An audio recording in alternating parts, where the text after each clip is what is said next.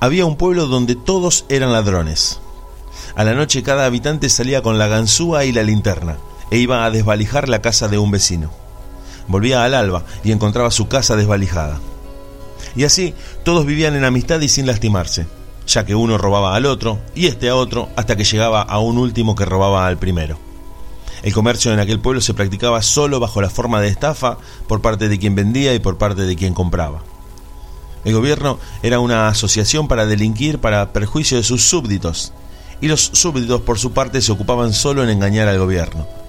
Así la vida se deslizaba sin dificultades y no había ni ricos ni pobres. No se sabe cómo ocurrió, pero en este pueblo se encontraba un hombre honesto. Por la noche, en vez de salir con la bolsa y la linterna, se quedaba en su casa a fumar y leer novelas. Venían los ladrones, veían la luz encendida y no entraban.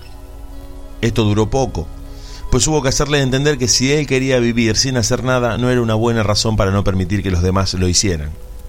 Cada noche que él pasaba en su casa era una familia que no comía al día siguiente. Frente a estas razones el hombre honesto no pudo oponerse.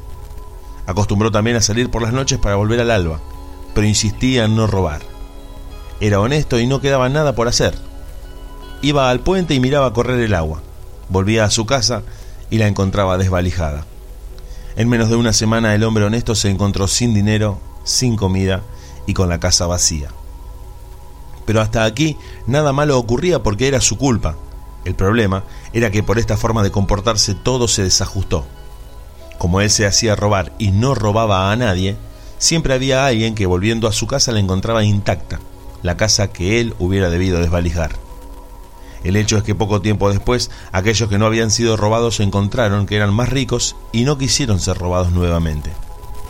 Por otra parte, aquellos que venían a robar a la casa del hombre honesto la encontraban siempre vacía, y así se volvían más pobres. Mientras tanto, aquellos que se habían vuelto ricos tomaron la costumbre también de ellos de ir al puente por las noches para mirar el agua que corría bajo el puente. Esto aumentó la confusión porque hubo muchos otros que se volvieron ricos y muchos otros que se volvieron pobres. Los ricos, mientras tanto, entendieron que ir por la noche al puente los convertía en pobres y pensaron, paguemos a los pobres para que vayan a robar por nosotros. Se hicieron contratos, se establecieron salarios y porcentajes.